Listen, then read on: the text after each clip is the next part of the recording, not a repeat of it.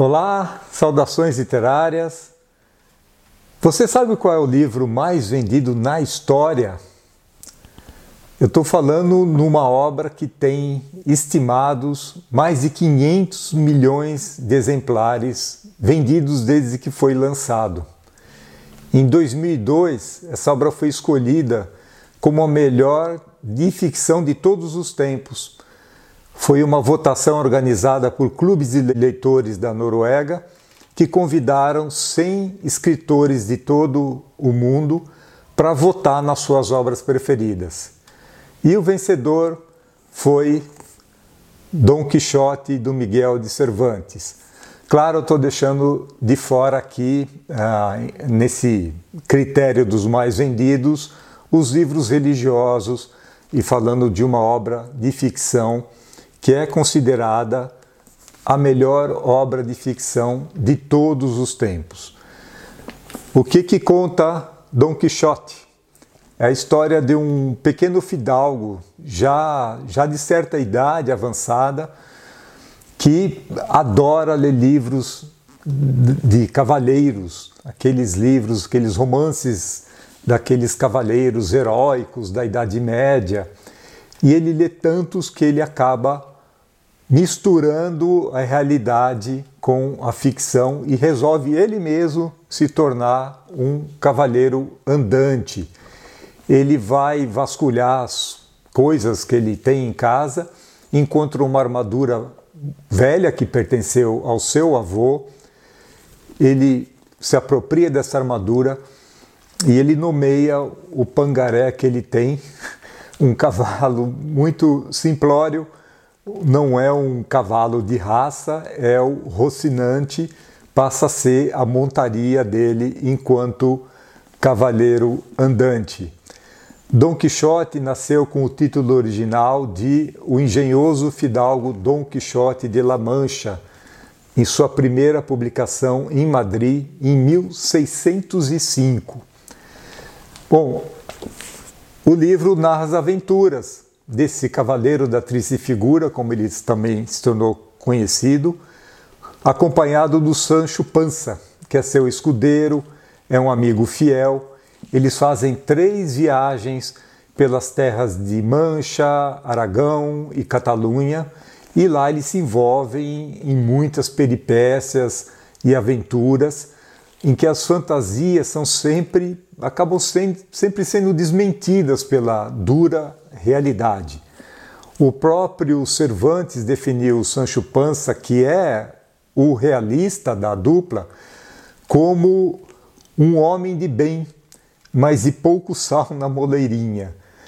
Bom, ele está sempre, ele representa o bom senso e ele está sempre chamando o, o Dom Quixote à razão e muitas vezes o que mais acontece é o desencontro entre as fantasias do cavalheiro e a realidade. E o resultado disso é sempre muito engraçado. Né? Há vários diálogos e situações engraçadíssimas. Eu ri muito. Eu gosto de ler clássicos, procuro ler pelo menos dois por ano. E eu tinha outra expectativa de Dom Quixote positiva, claro, mas eu não esperava uma obra com tanto humor. Mas eu preciso falar, é um riso amargo, porque Dom Quixote ele é considerado o primeiro romance da, da literatura ocidental. Até hoje influencia escritoras, autores, autores de teatro, de cinema, de poesia, enfim, ele é uma obra muito influente na, na cultura. Por quê? Porque ele fala de temas universais. Ele fala de justiça, ele fala de verdade, ele fala de amor, mas sempre numa linha muito tênue entre a, a loucura e a razão. Por exemplo, quem, mesmo nunca tendo passado sequer perto do livro, não conhece, não ouviu falar daquele episódio em que Dom Quixote chega numa planície e se defronta com 30 moinhos de vento, as pás girando, e vê nesses moinhos gigantes que ele deve enfrentar enquanto herói, enquanto cavaleiro andante. Sancho Panza tenta chamá-lo à razão, fala: não, são moinhos, são moinhos, não são gigantes. Mas Don Quixote não quer saber.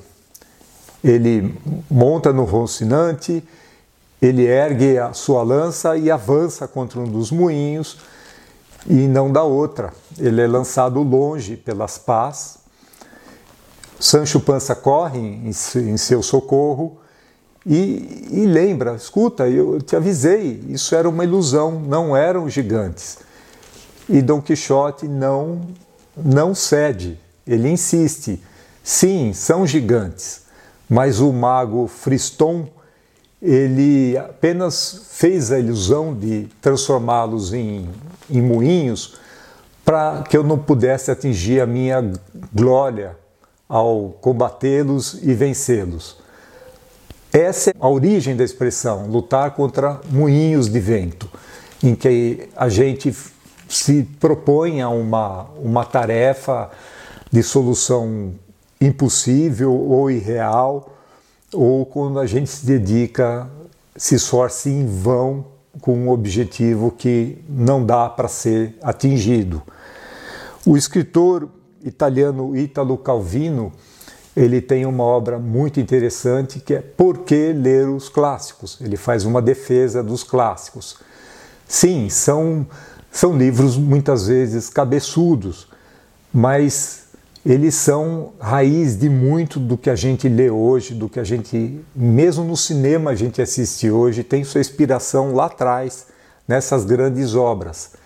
E um dos argumentos, um dos muitos argumentos que o, que o Calvino faz em defesa dos clássicos é que eles são uma riqueza para quem os tenha lido e amado, e também uma riqueza não menor para quem se reserva a sorte de lê-los pela primeira vez nas melhores condições para apreciá-los.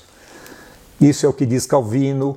Há muitos autores que defendem os clássicos e eu vou usar até um, um argumento bem mais simples. Uh, se você corre, se você frequenta uma academia pensando em no seu bem-estar físico, põe a massa cinzenta para trabalhar também.